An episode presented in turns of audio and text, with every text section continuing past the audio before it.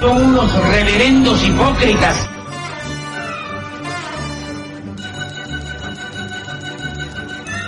¿Por qué no suben a la tribuna a responderme si son tan hombrecitos? Tú te puedes reír, tú puedes decir lo que tú quieras, pero tú mientes.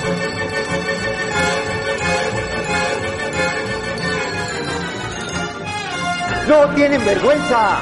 ¡No tienen cara! Cállate, chachalaca. Bienvenidos a Política Nacional. Disculpe si nuestras netas se le estrellan en la jeta. Y por favor, sea serio.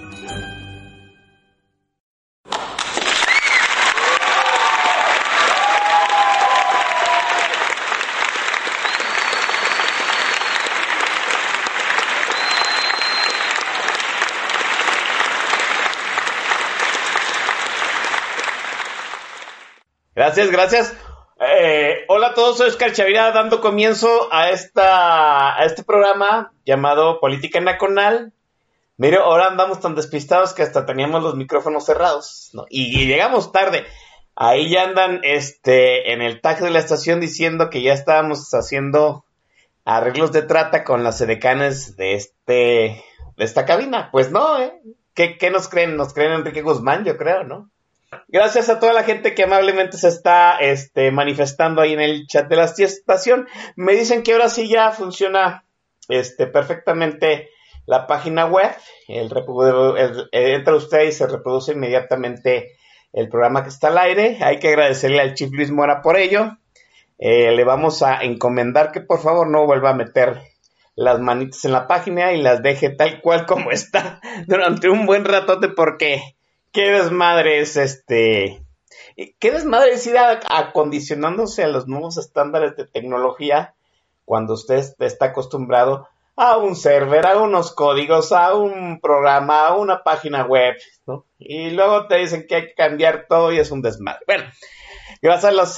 eh, miren, ya le están agradeciendo al Chief Liz Mora, que de hecho nos está acompañando en el chat de la estación. Gracias. Oiga, que por cierto, déjeme decirle, la semana que entra este de la voz, el joven Chavira, va a cumplir 11 años en este congal. Sí, o sea, Política Nacional va a cumplir 11 años por ahí en agosto.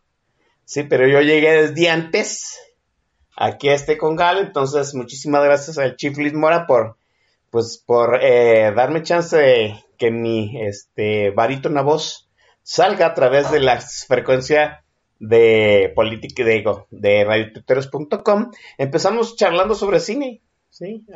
Un larguísimo monólogo de dos, de dos horas. Así es que muchísimas gracias al Chief Luis Mora, ¿no?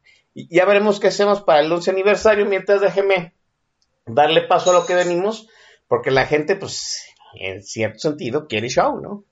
Eh, déjeme presentar rápidamente a quien me acompaña, aunque en realidad, pues, no, no necesita presentación, ¿no? Este, ya, ya, ya dentro de poco va, va, a tener este su portada en Vogue o en El Gato Pardo, no sé, algo así.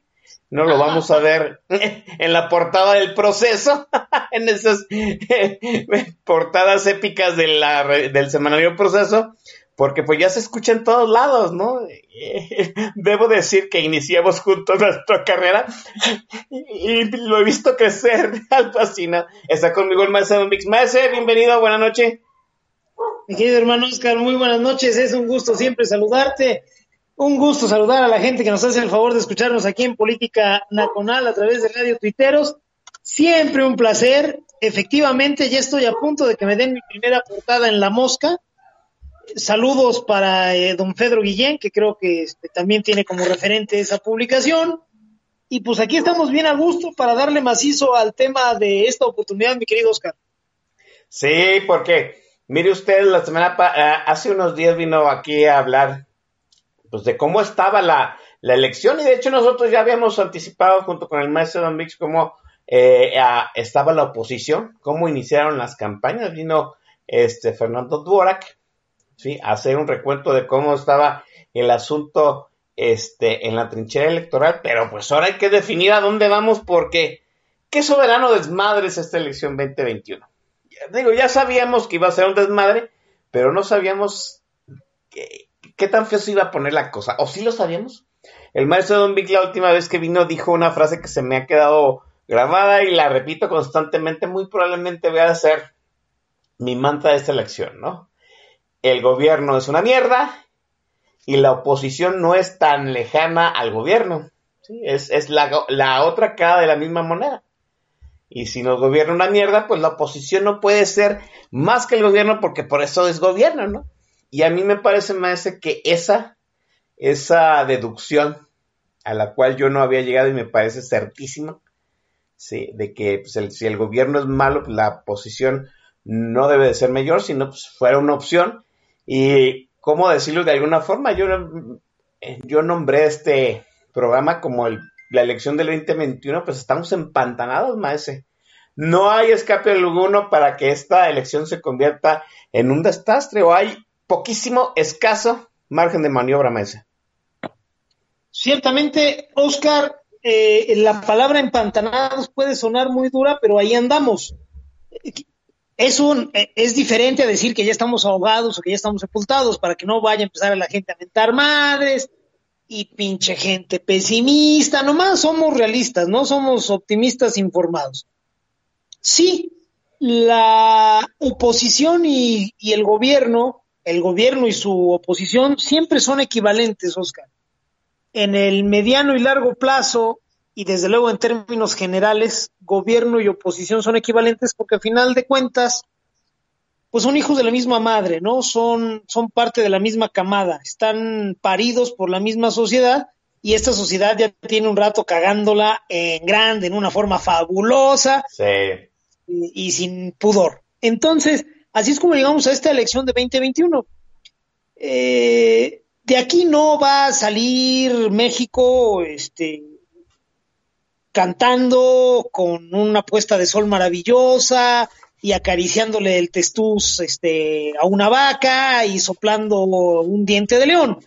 Esto, de, de aquí vamos a salir puercos, cansados, jadeantes, pero espero yo que con un resultado útil.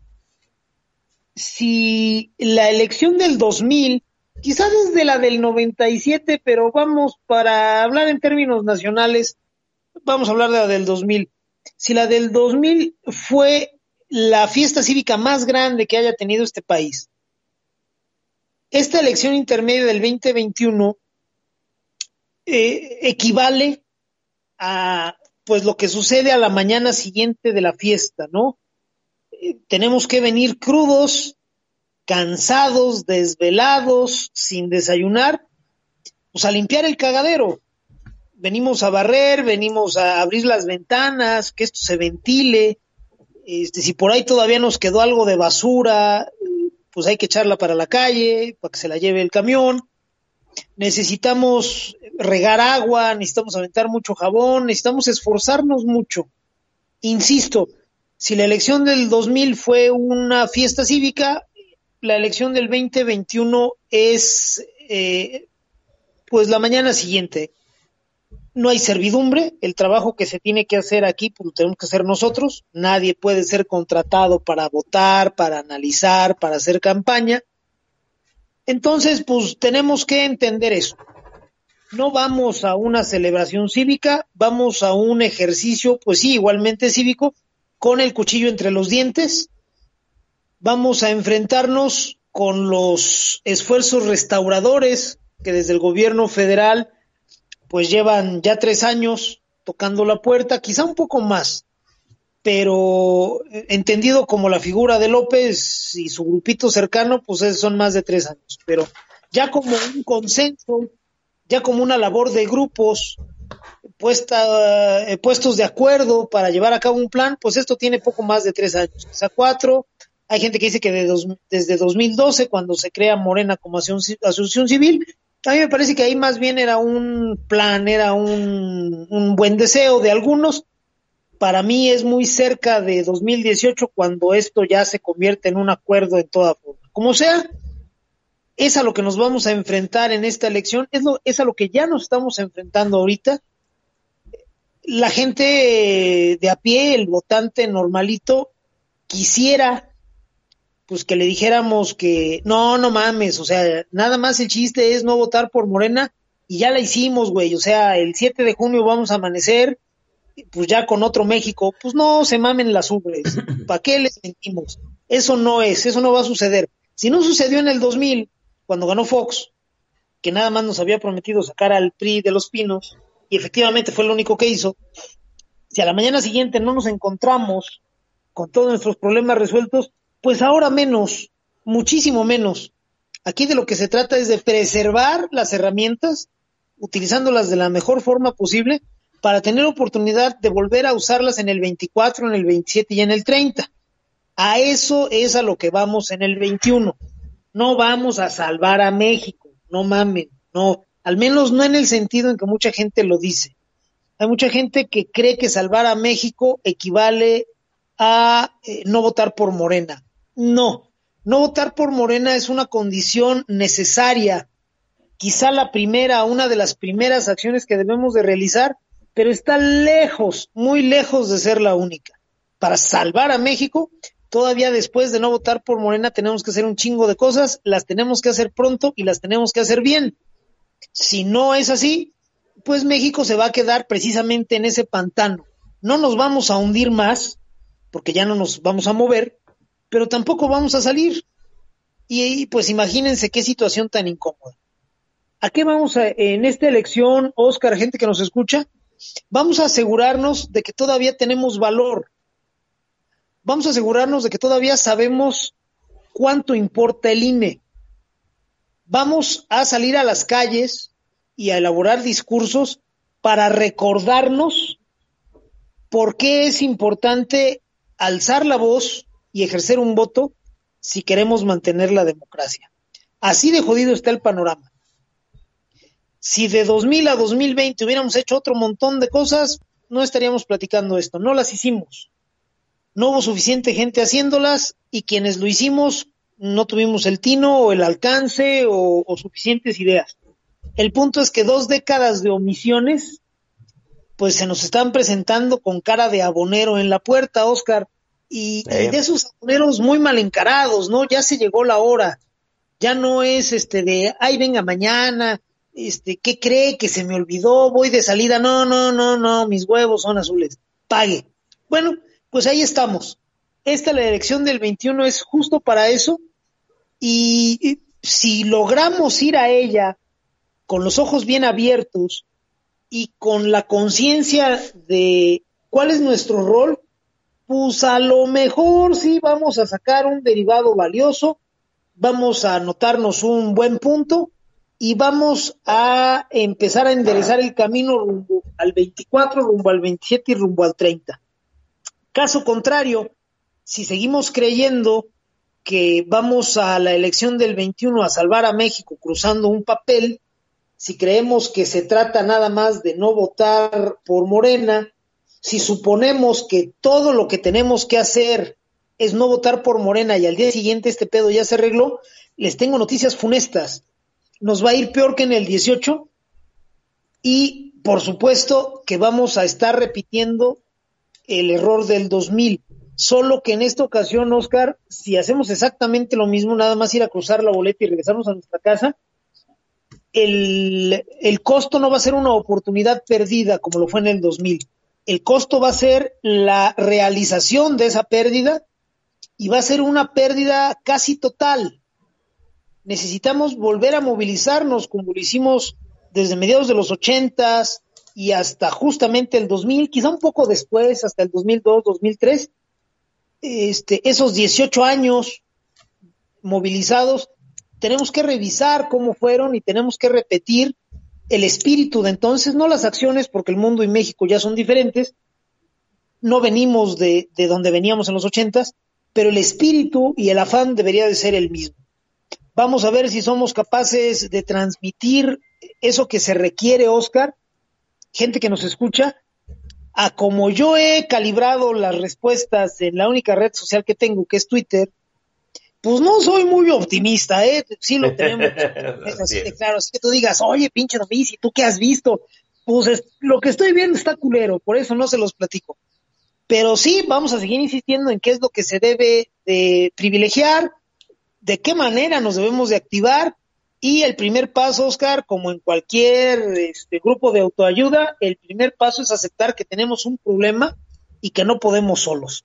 Ya a partir de ahí, pues a ver cuánto podemos desmenuzar. Sí, no, es, es como una terapia grupal, ¿no? Eh, estamos en un problema, no podemos solos y no lo vamos a resolver en un día. Que, que me parece la premisa de todo, de todo grupo eh, de ayuda, ¿no? Y, qué, curioso, ¿no? Él comentaba fuera de, de el audio al aire con Fernando Dorac acerca del pesimismo que sentíamos los dos de esta elección. Y, y en el inter entre el programa con Fernando, el impasse de Semana Mayor y este programa con el maestro Don Vix, creo que siento, maestro, salvo lo que usted me diga, la misma sensación que la primera vez que voté. Eh, el Oscar Chavira de aquellos años, la primera vez que votó eh, fue en, 1900, en 1997, ¿sí? Sí, tres años antes de la elección de Vicente Fox.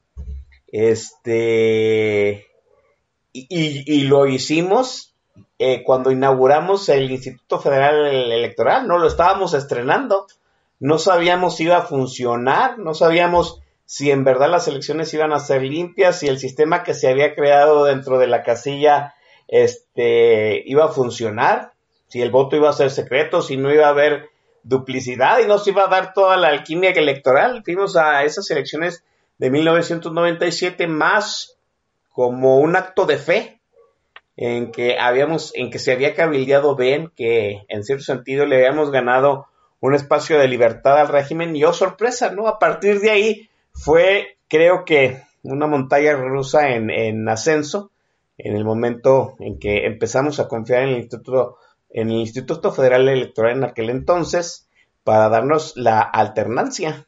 Y qué bueno por ello. Y así me siento más como que voy a ir a esta elección. Puedo, puedo tener el talante de saber que es la última elección que voy a ver con este mecanismo o puedo en cierto sentido darle ese voto de confianza, sector de fe, a que todavía puede, todavía la maquinaria democrática puede enderezar este país. Hay, hay uh, similitudes, hay paralelismos con las elecciones de los noventas. Sin duda, Oscar, yo voté por primera vez en 1994. Eh, sí es una situación que me hace recordar algunas nociones que tuve en aquella época en 1994, cuando voy a votar, estoy muy politizado. Era yo un tipo eh, que todavía no cumplía 20 años, que llevaba 8 años, casi 8 años. Sí estaba muy que ese pedo, pero llevaba yo casi 8 años leyendo este proceso, impacto, siempre libros de don Rafael de Mola, el papá de Carlos. Leía yo Los Agachados, Los Supermachos del maestro Ríos.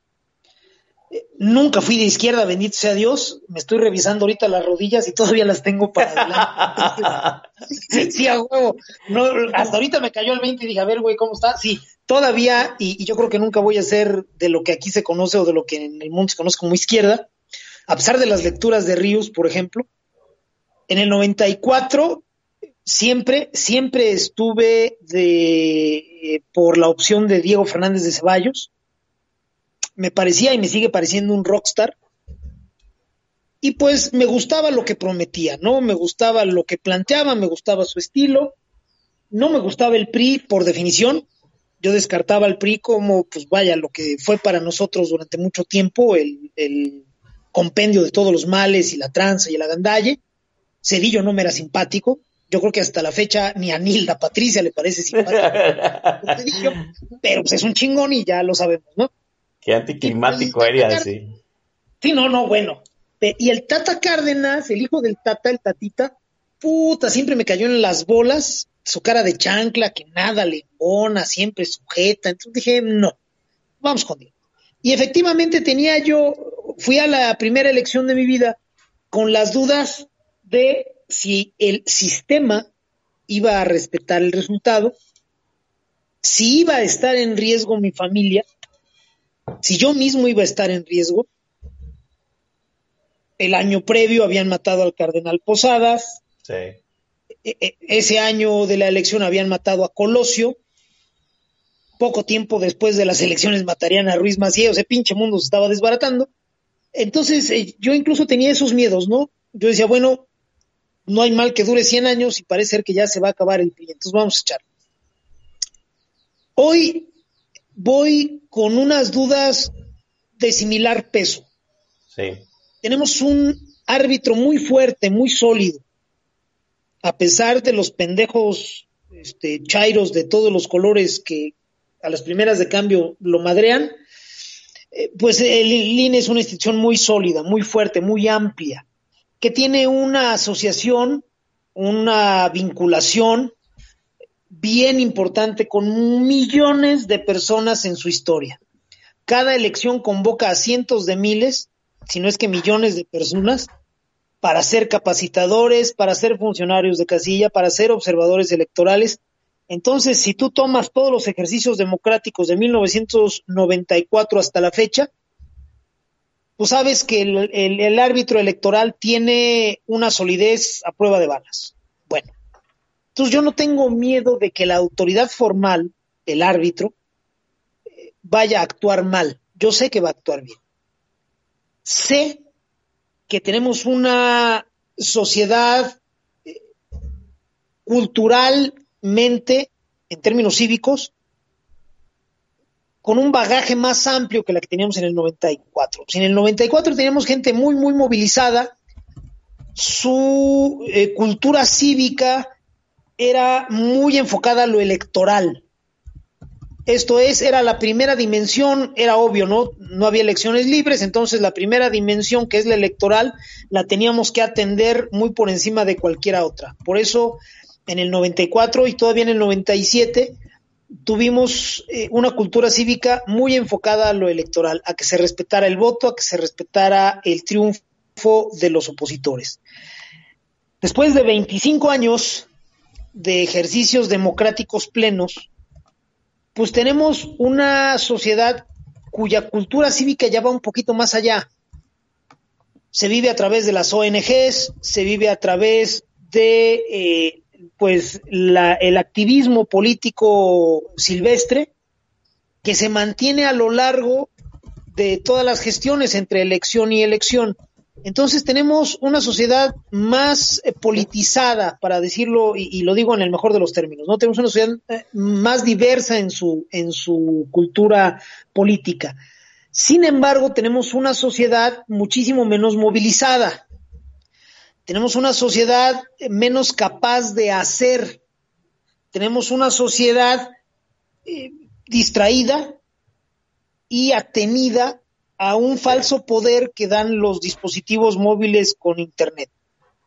Eh, se, la sociedad actual en México sobrevalora el poder que tiene una opinión en, en redes sociales.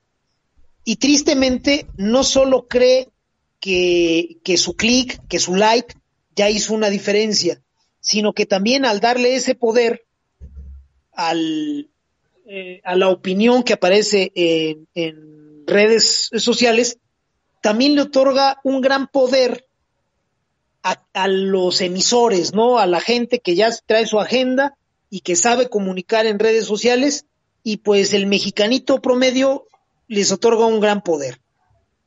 Hay que atender eso, Oscar. Sí tenemos una situación análoga a la que tuvimos nosotros en nuestras primeras elecciones el siglo pasado, pero eh, solo en cuanto al talante, no en cuanto a la incertidumbre.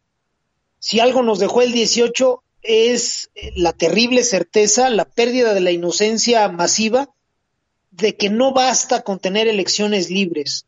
Desde 1994 nos pareció que debería de bastar con eso. Siendo inequitativas, las elecciones del 94 fueron limpias en la, Sí. talacha. La talacha, y las sí. del 97 fueron más equitativas, fueron también muy limpias, y entonces nosotros creímos que ya nada más bastaba con ir a votar y que el resultado tendría que ser de regular a bueno. Ya vimos que no. Si suficientes personas la cagan, pues esto se vuelve un cagadero, y ya sucedió. Entonces, sí, voy a esta elección con algunos miedos similares a los de aquella época, Oscar. Voy con algunas incertidumbres que no llegan a ser miedos. Voy eh, con muchas mejores herramientas discursivas, intelectuales, estratégicas. Si yo hubiera sabido en el 94 lo que sé ahora, chingo a mi madre si no hubiera sí. ganar al jefe Diego, cabrón. Pero bueno, Sí, sí. es otra historia. El, el tema es que sí, ahora sé mucho más, puedo más, y sin embargo, al mismo tiempo, no es que tenga yo menos ganas de hacer las cosas o menos vigor, sino que eh, me gustaría ver un mejor tándem, me gustaría ver una sociedad pues como la que conocí en los noventas y no la veo. No me da para abajo, pero sí me gustaría ver, sí creo, me frustra un poco, y no hay peor frustración que la anticipada, me frustra un poco pensar en que con una sociedad igual de mo- movilizada que los noventas y con lo que ahora sabemos, el 21 sí podría ser un renacimiento en toda forma, ¿no? Y que para septiembre ya estuviéramos hablando de otras cosas. Tristemente no lo creo y eso, quieras que no, pues sí es una piedrita en el zapato. Pero como sea, pues estamos para jalar. Este, ya llevo yo algunas semanas o meses en que desayuno y me desocupo, entonces pues ching su madre diablo. Vamos a ponerle todos los kilos y que esto salga bien, mi querido Oscar. Sí, así es. Ahorita, oiga, ahorita estoy rememorando. La primera vez que voté fue en el 91, porque aquí no lo saben, yo soy mayor al, al maestro Don Vix. Y, y voté con la, con, la con la credencial de elector rosa firmada por Emilio Chuaifet. ¿Usted se acuerda de esas espantosísimas eh, credenciales del, del elector? Eran Sin rosas, foto, sin foto, sin foto, eh, sin nombre este, con la pura huella y firmados por Emilio Choifet Chemor, así es, la elección del 91. Y fui a votar en el 97 ya estando un instituto federal, eh, las elecciones fuera de las manos del gobierno. ¿no? Vuelvo a decir, fue un acto de fe. Yo, al igual que Maese Don Vix, me siento en esa misma noción. ¿no? 30 años después voy a ir a votar, muy probablemente este vaya a ser este funcionario de casilla, ya veremos. Este, pero sí, que creo que voy más como un acto de fe y, como una manifestación, como dice el Don Bix, ¿no? Hay que dejar eh, un llamado numérico, masivo, de que hay mucha gente inconforme por cómo se están manejando las cosas.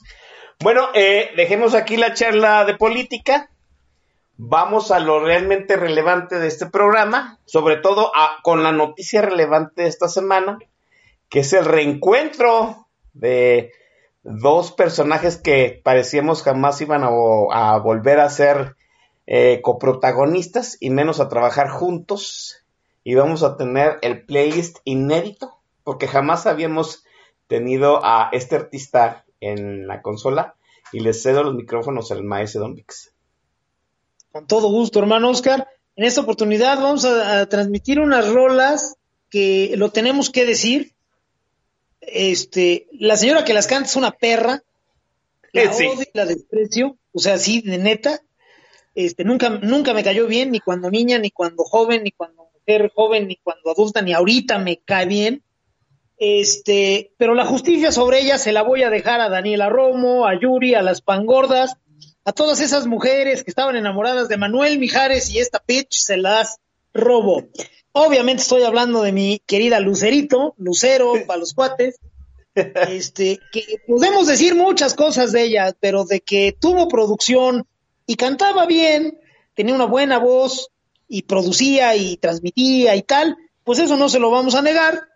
Sus canciones eran pegajosonas, eran pegajosonas y tenían una cualidad, era difícil de escuchar en un antro porque eran canciones muy fresas. Esas más bien las escuchabas en las fiestas, este, o en las tardeadas, los que este, son de mi edad o para arriba, sabrán de qué hablo. Pero finalmente era una reina del cuadrante, ¿no? Era una persona que era muy consumible y muy consumida en la radio. Y pues, ¿qué les puedo decir? Hicimos una selección maravillosa de la cantante Lucerito. Siempre voy a decir Lucerito, ahora que le dicen Lucero, este, pues como que me saca de mi zona de confort. Entonces, Vamos con canciones de Lucerito en esta oportunidad. Todos se la saben, no se hagan güeyes. Por favor, no vayan a empezar con que, ay, ¿eso qué? Este, cuéntame qué. No se hagan pendejos, ustedes se la saben. Y vámonos precisamente con esa primera canción, uno de sus clásicos. Cucucu, cuéntame, cuando son las 8 de la noche con 32 minutos tiempo del Centro de México. Y al término de ella regresamos el staff de política Naconal, Oscar Chavira y el Don Mixon. Insisto, las 8 con 32 minutos, regresamos.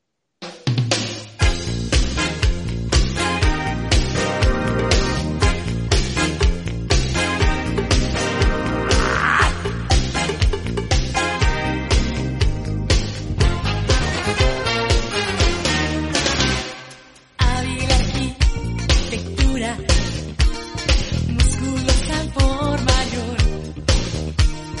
ojos de herradura, sombrero, tatuaje marinero.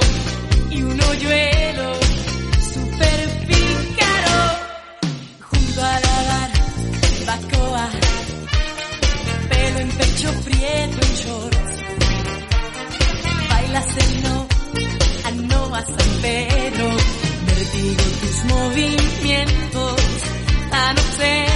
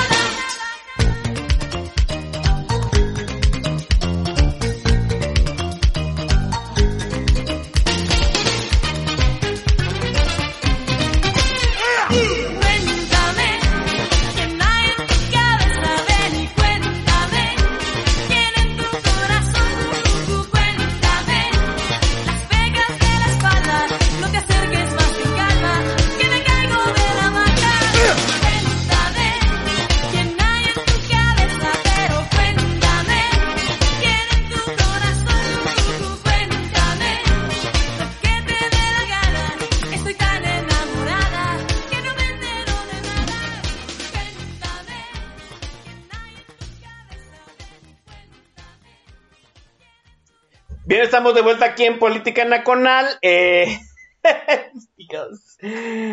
Ay, no, en algún momento vamos a sufrir algún karma por poner Lucerito en la tornamesa. Dicen aquí que, que, que lloraba en el teletón Lucerito. No, hombre, muchachos, lloraba en las finales de Juguemos a Cantar. ¿Usted recuerda a Lucerito? Lucerito fue una artista multidisciplinaria que, este, que promocionaba mucho Televisa porque cantaba, actuaba y conducía, ¿no? Eh, digo, mi generación se creció viendo a Lucerito conducir Juguemos a Cantar, ¿no? Y luego salía haciendo películas y telenovelas. Ella es Chispita, por Dios, ¿no? Ella fue Chispita, fue la coprotagonista de las películas infames de Luis Miguel y luego empezó a cantar. O sea, era la, la artista multididáctica en Made in Televisa, pero que tenía MS un, un manager de, de, de muchos huevos y pocas eh, mechas, maese. No, bueno, doña Lucero, la mamá de Lucerito, no le pide nada, pero nada en serio, a gente como Luisito Rey o como Abraham Quintanilla, como, como mamá manager de esas perras, perras, perras, implacable.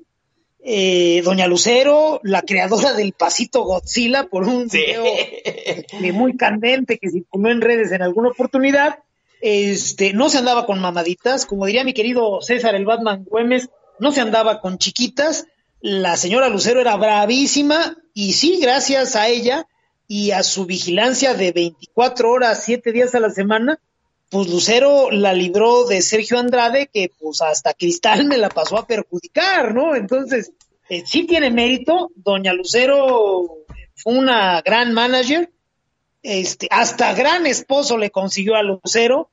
Este, un saludo para el señor Manuel Mijares, si algún día alguien le pasa el podcast. Un saludo, Manuel. Este, te, Te queremos, Manuel. te queremos un chingo, güey, la que la cagó es ella.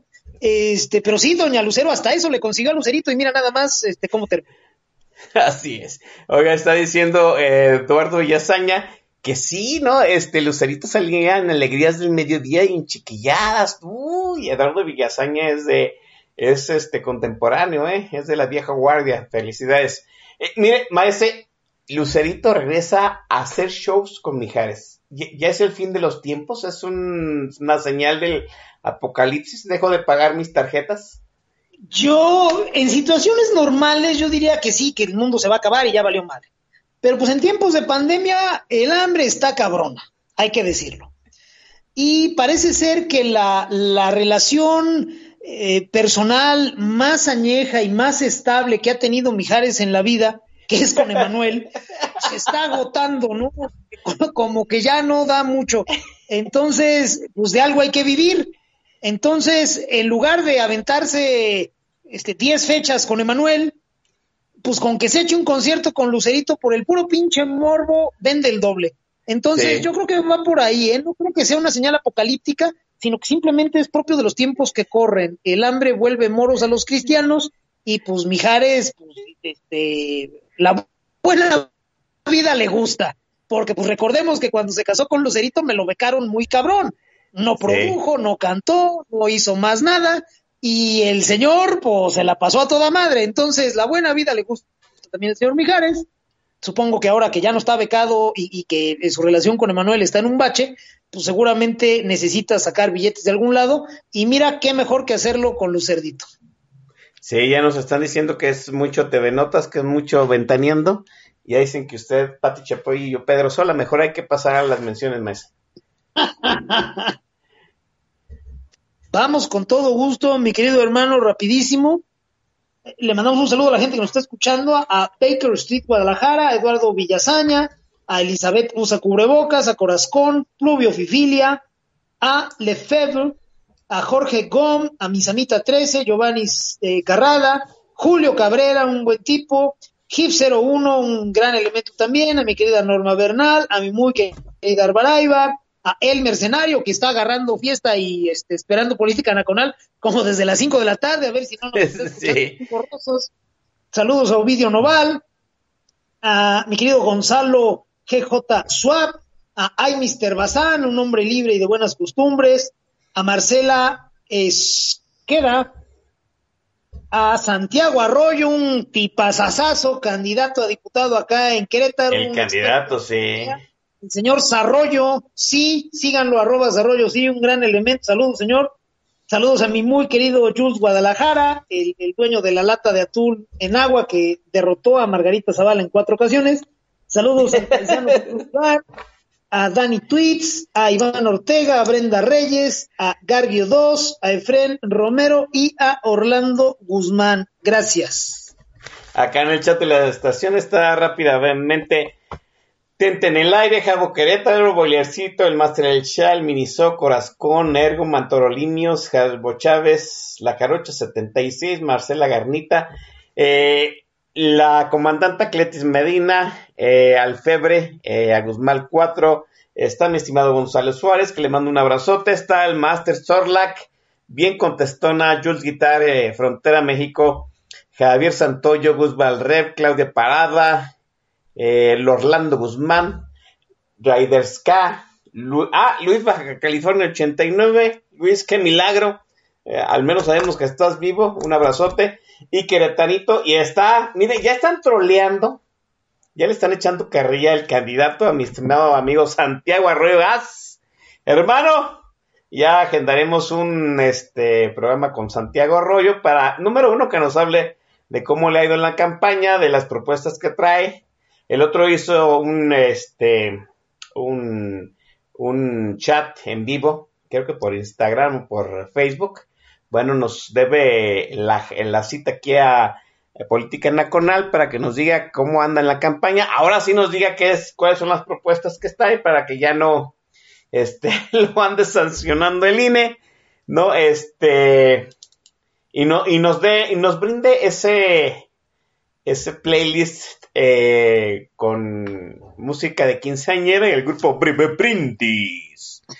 Maese, Maese, estábamos rememorando acerca de aquellas elecciones en los años 90 en que pues era más un acto de fe que cualquier cosa y- usted rememoraba muy bien y decía muy certeramente pues lo que no hubiéramos hecho nosotros si tuviéramos la experiencia, las nociones, el conocimiento que tenemos ahora, ¿no?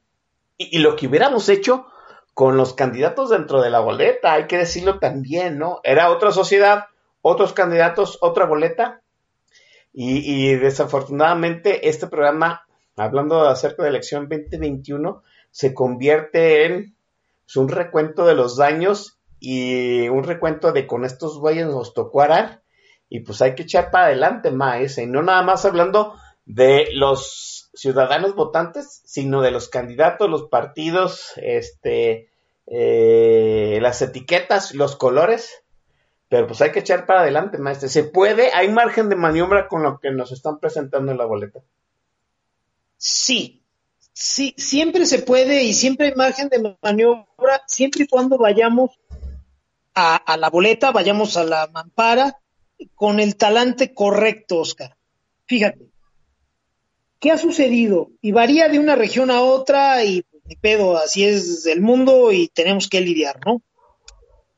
A mí nunca me gustó andar removiendo la porquería para encontrar la mierda menos apestosa. Y eso todo el mundo lo sabe y me mantengo en lo dicho. Afortunadamente yo vivo en Querétaro. Y aquí para, para cargos locales prácticamente siempre hemos tenido al menos una buena opción. De buena a muy buena. Y al menos una. Y en ocasiones hemos tenido más de una, hemos tenido dos. Recuerdo por ahí alguna elección en un cargo muy, muy concreto, hasta tres buenos perfiles. Entonces, bueno, está toda mal. Aún así, eh, pues no soy alguien que ya esté listo para votar en contra de Morena, porque pues eso es algo que pues he hecho toda la vida, ¿no? Morena antes se llamaba PRI, y, y después con la irrupción de López, pues menos ganas de votar por esos culeros. Entonces, para mí votar en contra de Morena no es algo nuevo, eso para mí es algo que se da. Ahora el mérito eh, eh, eh, radica en por quién sí. Entonces, tenemos una boleta muy diversa. Perfiles buenos, pues varía de región a región, pero me parece que sí los hay. Es más importante lo que haga el elector con las opciones que tiene enfrente a que lo que de por sí traiga la boleta puesta. La coyuntura define un montón de cosas. Entonces, si en este momento tenemos un consenso más o menos general respecto a que no hay que votar por Morena, obvio, y al mismo tiempo necesitamos hacer un chingo de cosas más, eso nos puede servir para que perfiles medianos, no les quiero llamar mediocres, pero vamos a decirles pe- perfiles medianos, eventualmente sirvan. O sea, se puede construir con ellos. Oye, que en mi boleta de planos tapa al perro, pues ni pedo, cabrón, pues anúlalo y este ponles una mentada de madre en la boleta, ¿no? Hay que ir a la, a la urna y si no encuentras Hay que ir nada, de pues, hay que ir. Ahora, yo no te voy a decir, es que a huevo tienes que votar por alguien, porque ese discurso es muy pernicioso. Sí.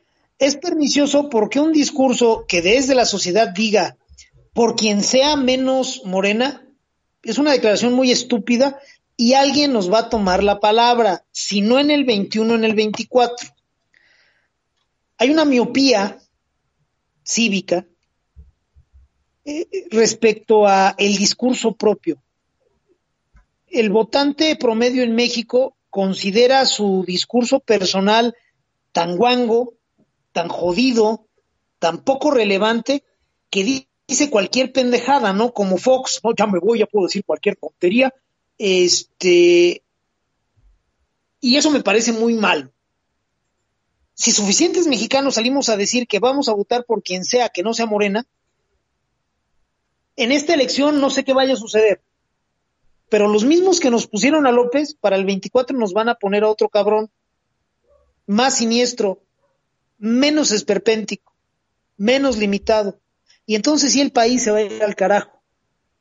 Quien crea que no nos podemos ir más al carajo no tiene imaginación suficiente. Esto, este país todavía se puede ir a la chingada muchísimo más. Y si seguimos enderezando ese discurso en esta elección de el que sea menos morena, pues el que nos quiera meter un tototote, nada más necesita hacer llegar a López, aunque sea con el oxígeno y este y sin hacer declaraciones vivo al 24 y al mismo tiempo ponernos por otro lado a alguien peor, insisto, menos esperpéntico. Entonces, cuidado con ese discurso. ¿Cómo podemos trabajar con lo que tenemos? Pues construyendo una nueva relación entre votantes y votados. Casi para cualquier cargo se puede encontrar personas dispuestas a construir algo. Ya de su capacidad, pues varía, ¿no? Hay que decirlo. No es fácil encontrar expertos, no es fácil encontrar gente capaz. Pero dispuestas a construir algo, yo creo que casi todos los que andan en campaña están dispuestos. Se bajan de su torre de marfil y se van a echar tacos al mercado, y andan con su camisita y su matraca y repartiendo bolsas y la puta madre y traen el grupo de norteño el mariachi atrás para que vayan vientando, ¿no? Bueno, si esa falta de vergüenza no nos dice que esos güeyes realmente nos necesitan y que podrían estar dispuestos a construir algo, pues nada lo hará. Entonces, ¿cómo nos pueden servir los perfiles que ahorita están en la boleta? Primero, hay que buscarle bien para encontrar a los que pueden y quieren. Y esos hay que apoyarlos con total convicción. Hay que promoverlos, hay que acercarles gente, hay que hacerlos que la gente los escuche, que los comprenda, volver digeribles sus palabras, pues para hacer llegar a los mejores a los cargos.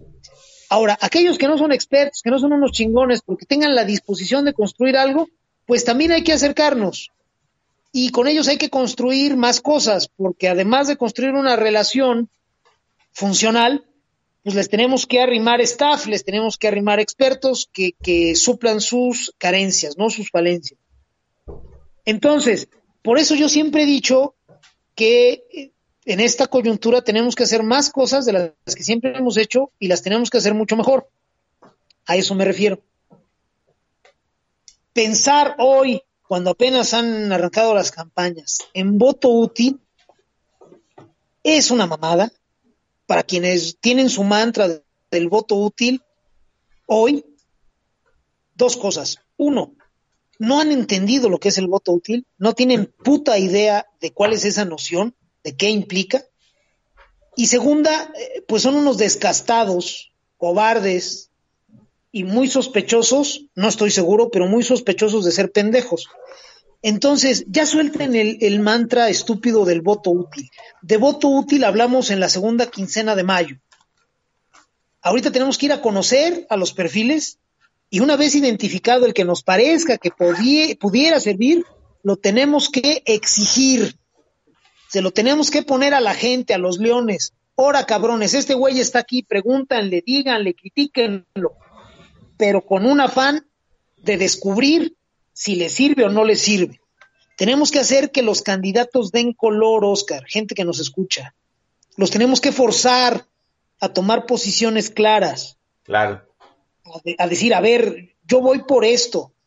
Y una vez que los hayamos exigido tanto, que los hayamos llevado al límite a esos que andan buscando nuestro voto para cada uno de los cargos en disputa, se nos va a ir aclarando el panorama de con quién convendría trabajar.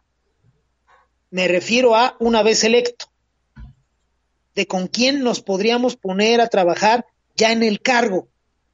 Y eso va a definir un chingo de cosas y nos va a simplificar la decisión y va a abrirle la puerta realmente al voto útil. Así es. El voto útil no es el voto de mi padrote este, que ya traigo decidido hace años. No. El voto útil no es el voto por mi membrete que tradicionalmente he votado y es con el que me siento seguro porque los otros me dan la ansiedad. Tampoco. El voto útil es poner a competir realmente a los que buscan la elección para que den color, probarlos, testearlos, presionarlos y en esa prueba identificar quién sí, quién no y quién tal vez. Y ahí sí, ahora sí, este me sirve, este quizá me sirva y los demás a chingar a su. Entonces, entre el que sí estoy seguro que me sirve y el que quizá me sirva, pues va a estar mi decisión en, eh, en la última semana de mayo.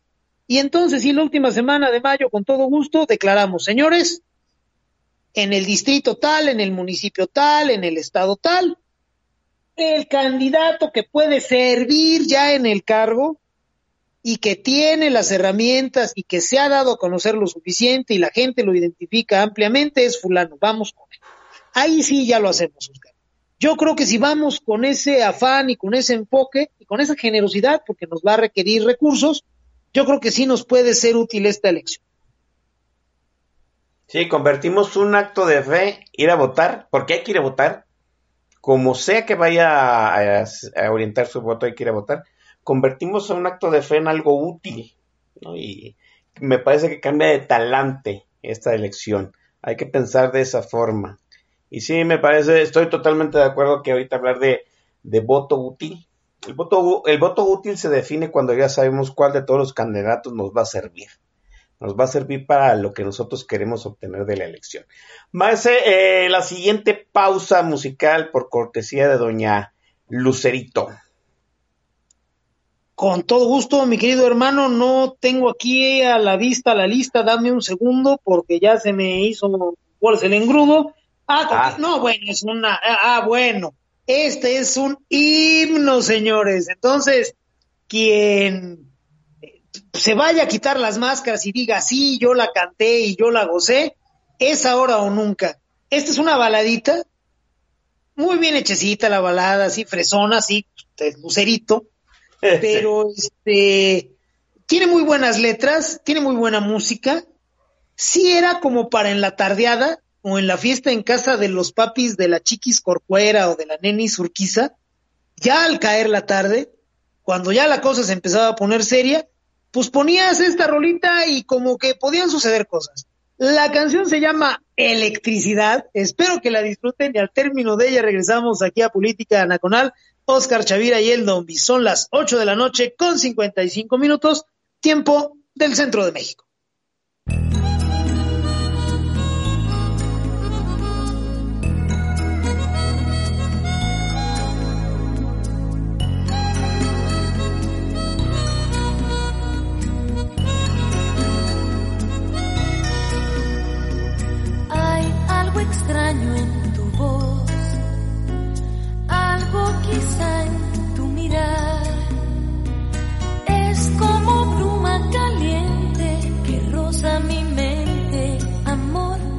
Será?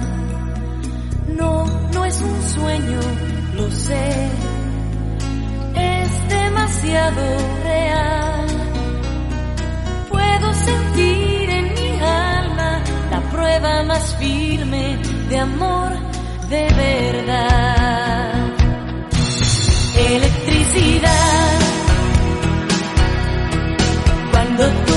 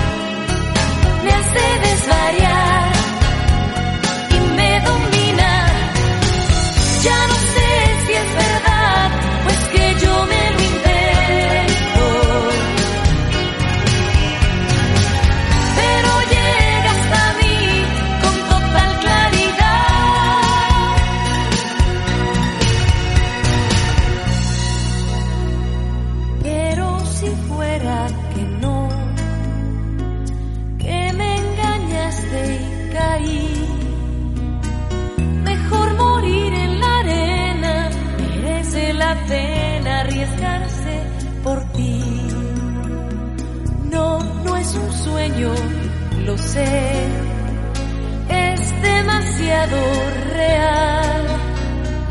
Puedo sentir en mi alma la prueba más firme de amor de verdad. Electricidad.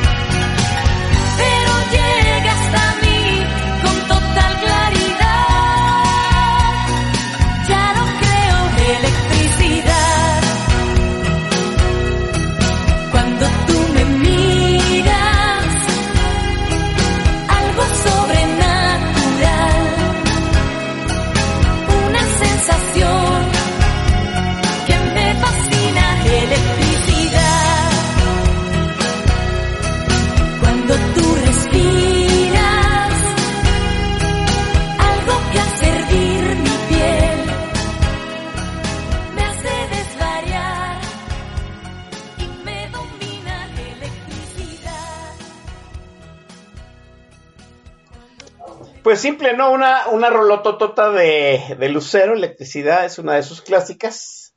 Este, ya hay gente renegando, yo no entiendo el por qué. Porque, ¿no? Jake Morales dice que ya destapó el Bacardi. Yo no entiendo por qué hasta este momento, si ya son las nueve, sí, ya debería de tener dos, tres en medio del, de pecho y espalda. Maese, las menciones de los que lleva, van a llevar media asistencia. Ah, sí, bueno, porque nunca falta. Mandan los saludos a la hora que se les da la gana. Bueno, está muy bien. Saludos para Yaviraj80 y precisamente para mi querido Jake Morales. También anda por aquí Alex Piña. Y creo que son todos los que se me habían pasado. Edmundo Carranza preguntó que dónde nos escuchábamos, ya le mandamos el, el link, espero que ya nos esté escuchando, bienvenido señor, siéntese, eh, tómese, pida la bebida de que usted prefiera, ahí en el tag de la estación está eh, Super Guapi, Dios, qué, nombre, y está el camarada Rack Valgar, que dice que, que, que ya se había echado varias veces Lucero en Singalón, yo creo que Rack Valgar sabe perfectamente de lo que estamos hablando cuando pusimos a Lucero, maese. Eh, Totalmente, yo creo que ya estaba listo para este, hacer un montón de cosas y aquí lo celebramos. ¿cómo? Así es. Maese, con estos güeyes nos tocó arar. En algún momento, alguien en su timeline me preguntó que cuál era la enorme diferencia este, entre el resto de la República y la hermana República Popular de Querétaro, ¿no? Querétaro de Arteaga, porque tal parece es el único estado en donde Acción Nacional, la brega de eternidad iba a seguir sonando fuerte y claro y le iba a poner, le va a poner una tunda a todo el resto del país. ¿Por qué Querétaro es la excepción? ¿Cuál es, qué se ha hecho en Querétaro que va a ser, podríamos decir, este, la aguja en el pajar de esta, de este recuento de, de este de bueyes, maese? Fíjate que este, a lo mejor ese sí necesitaríamos un, un programa completo, pero trataré de ser breve. Querétaro es una mezcla y las mezclas enriquecen. Pues tú eres químico, Oscar, y tú sabes que las mezclas enriquecen. Y, Sí. donde antes había dos cosas, gracias a la mezcla hay una tercera, nueva, que puede ser más útil. Entonces, lo primero que tenemos que entender con el caso de Querétaro es que es una mezcla. ¿Mezcla de qué? Primero, de culturas. Querétaro es receptor de migraciones eh, nacionales e internacionales desde hace un chingo de tiempo. Y eh, esa mezcla de los queretanos de bien, gente de bien, gente bonita, nice place, nice people, muy ñoños, la gran mayoría, pero muy sólidos en, sus creencias, y eso les da un piso eh, político, cívico bien interesante. Se unieron a personas muy, muy, este, pues, ¿cómo decir? Cosmopolitas, aventureras, eh, con desapego, y la mezcla salió muy bien. El Querétaro de mi infancia era un Querétaro eh, muy pequeñito, eh, somnoliento, vetusto.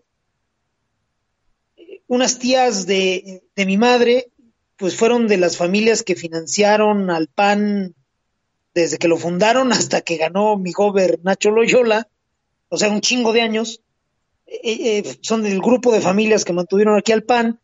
Y, y de mis recuerdos están unas tardes somníferas en, en algún dispensario de los que ellas manejaban.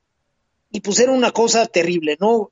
Casi veías pasar una carreta jalada por mulitas y esa era el bullicio de Querétaro. Cuando me vuelvo a encontrar con Querétaro, ya es otro lugar. El Tratado de Libre Comercio trató muy bien a Querétaro.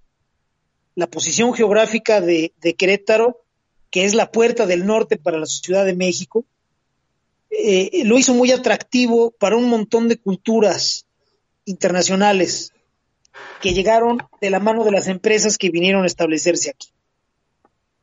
Es una figura retórica muy gastada, la de un crisol, pero en este caso sí lo fue. Querétaro ha sido un crisol donde las mejores prácticas corporativas llevan funcionando 25 años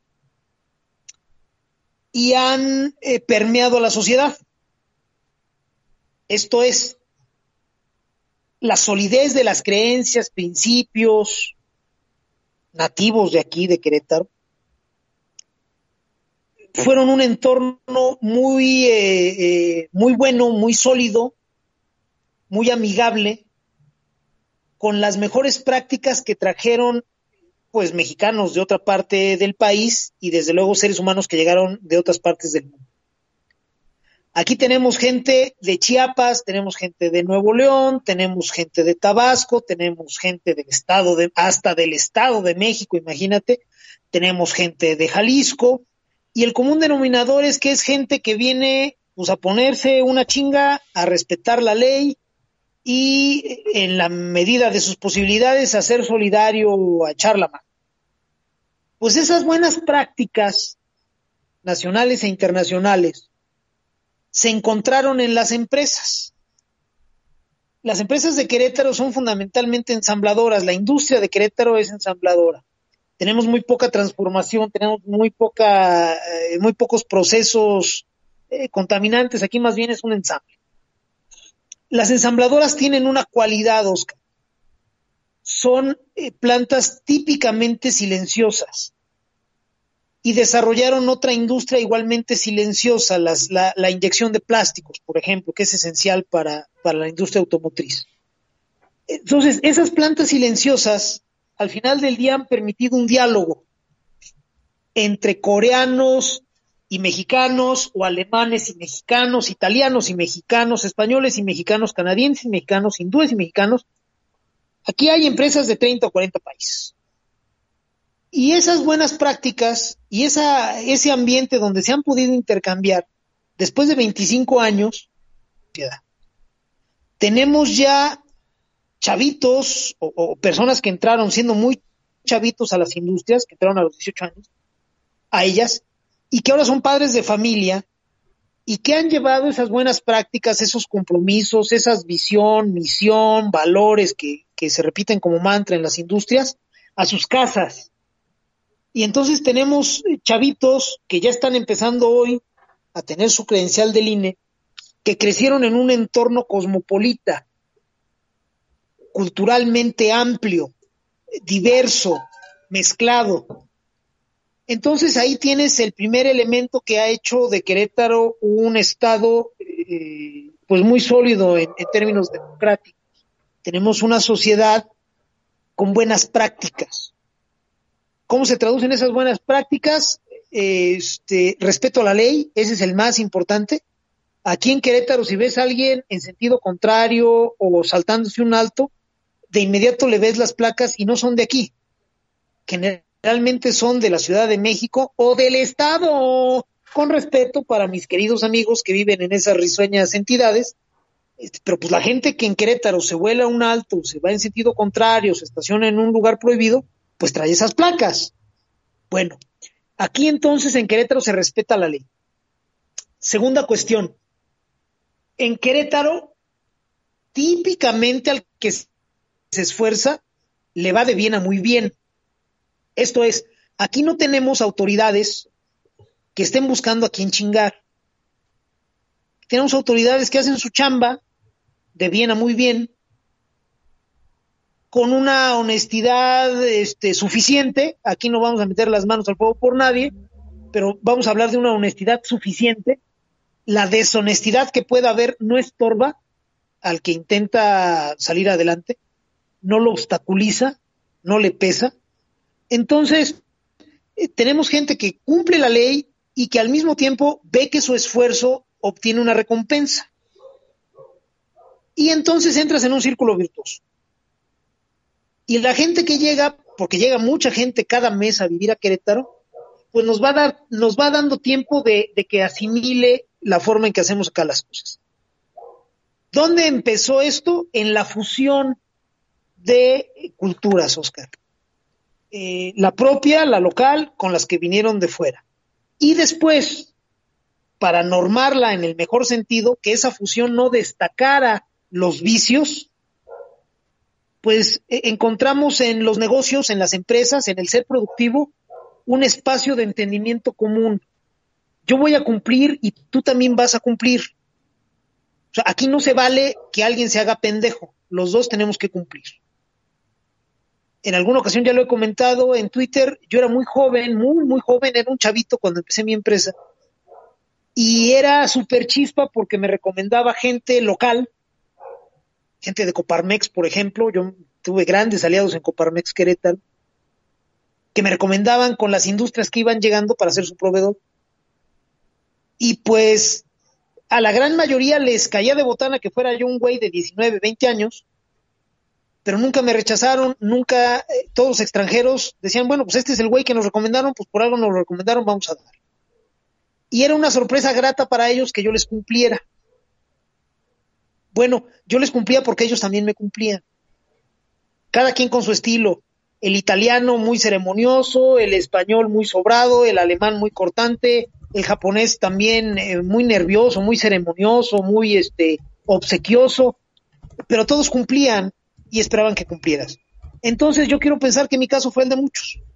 Tuvimos un madral de gente joven y madura interactuando en un espacio común de entendimiento que era el cumplimiento en los negocios. Y de ese cumplimiento en los negocios lo llevamos al cumplimiento en las calles, a la casa. Quien es muy devoto, pues a la iglesia. Y en eso estamos.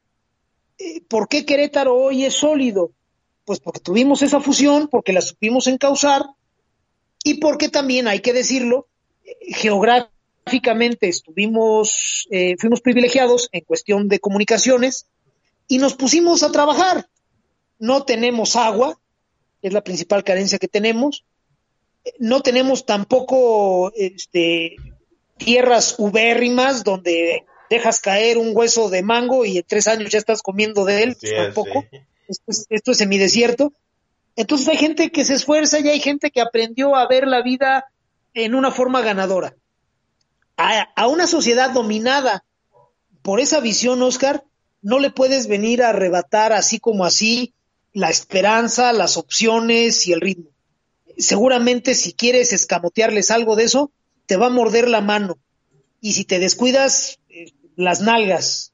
Entonces, eh, vaya, yo confío en que más de un caso de éxito tendremos en esta elección.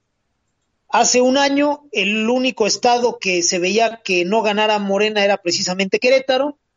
Hace medio año se hablaba de tres estados, Querétaro, Baja Sur y no recuerdo ahorita cuál otro, que, no deberían de caer en manos de Morena.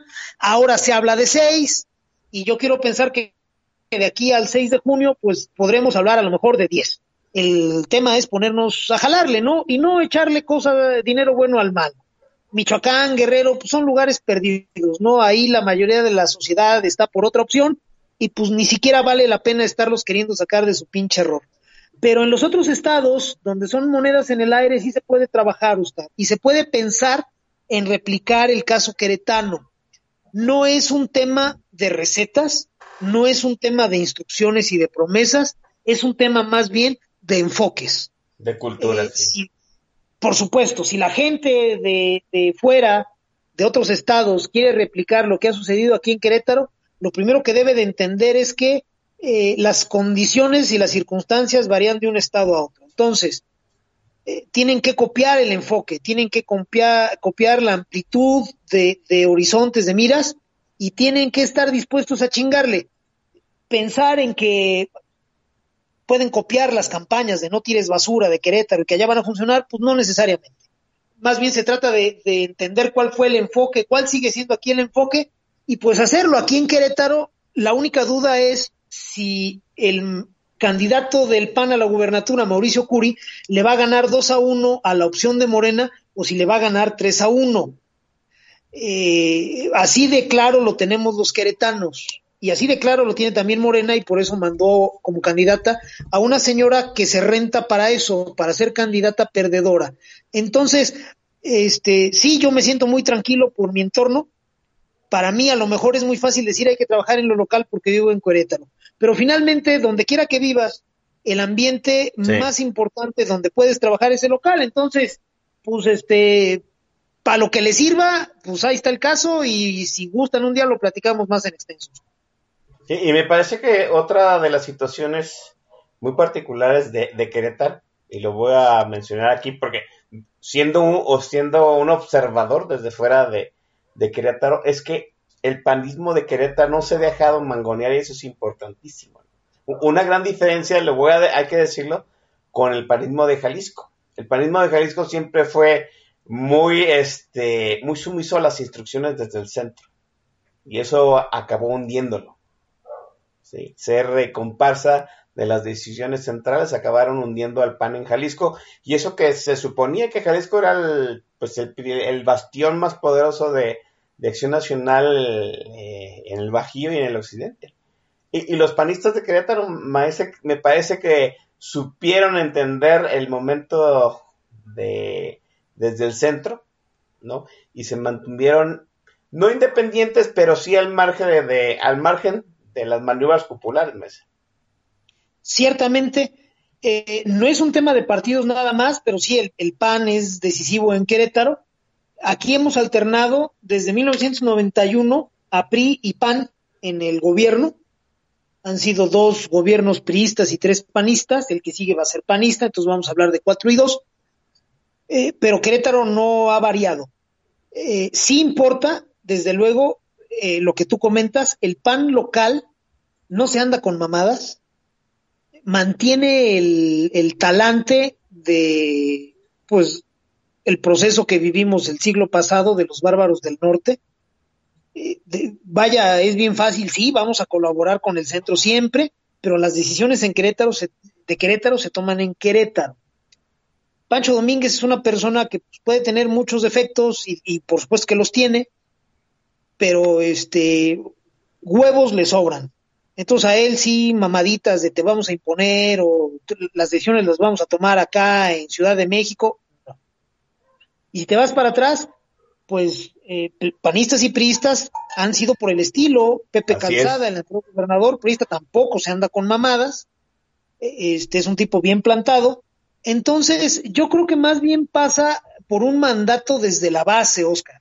Correcto. Eh, si hay una entidad en México, quizá también Guanajuato, pero me queda un poquito lado. Si hay una entidad en México donde la sociedad mantiene un discurso muy vivo, muy vibrante hacia sus eh, autoridades, pues es en Querétaro. Entonces, pues por muy valiente que sea un gobernador panista, un gobernador priista ante los embates del centro, si no se siente protegido, cobijado por su base, por la gente que vota por él, por la gente que ve todos los días en la calle, pues a lo mejor en algún momento sí me lo doblan y sí se le este, tiemblan las rodillas. Pero cuando tienes como aquí un compromiso, a ver, voy a votar por ti, en Querétaro no votamos en contra de. Entonces eso lo dejamos a otras entidades. Aquí votamos a favor de algo, siempre. Y por eso siempre tenemos opciones. Aquí no andamos este, con la mano en las nalgas pegadas a la pared, este, híjole, ¿y ahora qué hacemos? No, no, no. Aquí exigimos y votamos a favor de cosas, de proyectos, de personas. Entonces, tenemos un compromiso. Gane el que gane, pues está bien, ya. Así es la, así es la democracia. Ganó fulano, yo no voté por él, pero ganó. Por algo ganó, le tengo confianza a mi vecino que también vota. Y entonces ahora vamos a jalar todos y le vamos a exigir y le vamos a reconocer. Esa base también importa, Oscar, y ojalá eso también lo fueran aprendiendo en otras entidades. Bueno, ahí está. Vamos al siguiente corte musical. Último presentado por el maestro Don Vix. Venga. Con todo gusto, hermano Oscar, vamos con otro de los clásicos. Esta sí es una balada muy de despecho. Sí es como para agarrar piedras. Es como para ponerse en, eh, este, en injerto de perra empoderada y cantarla a todo vapor.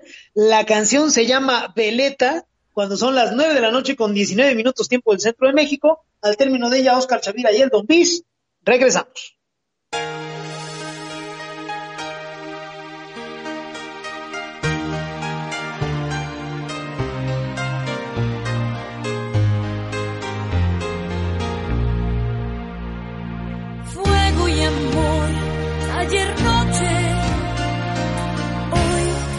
Frío y desdén, o es que tu amor como azúcar se disuelve en el café.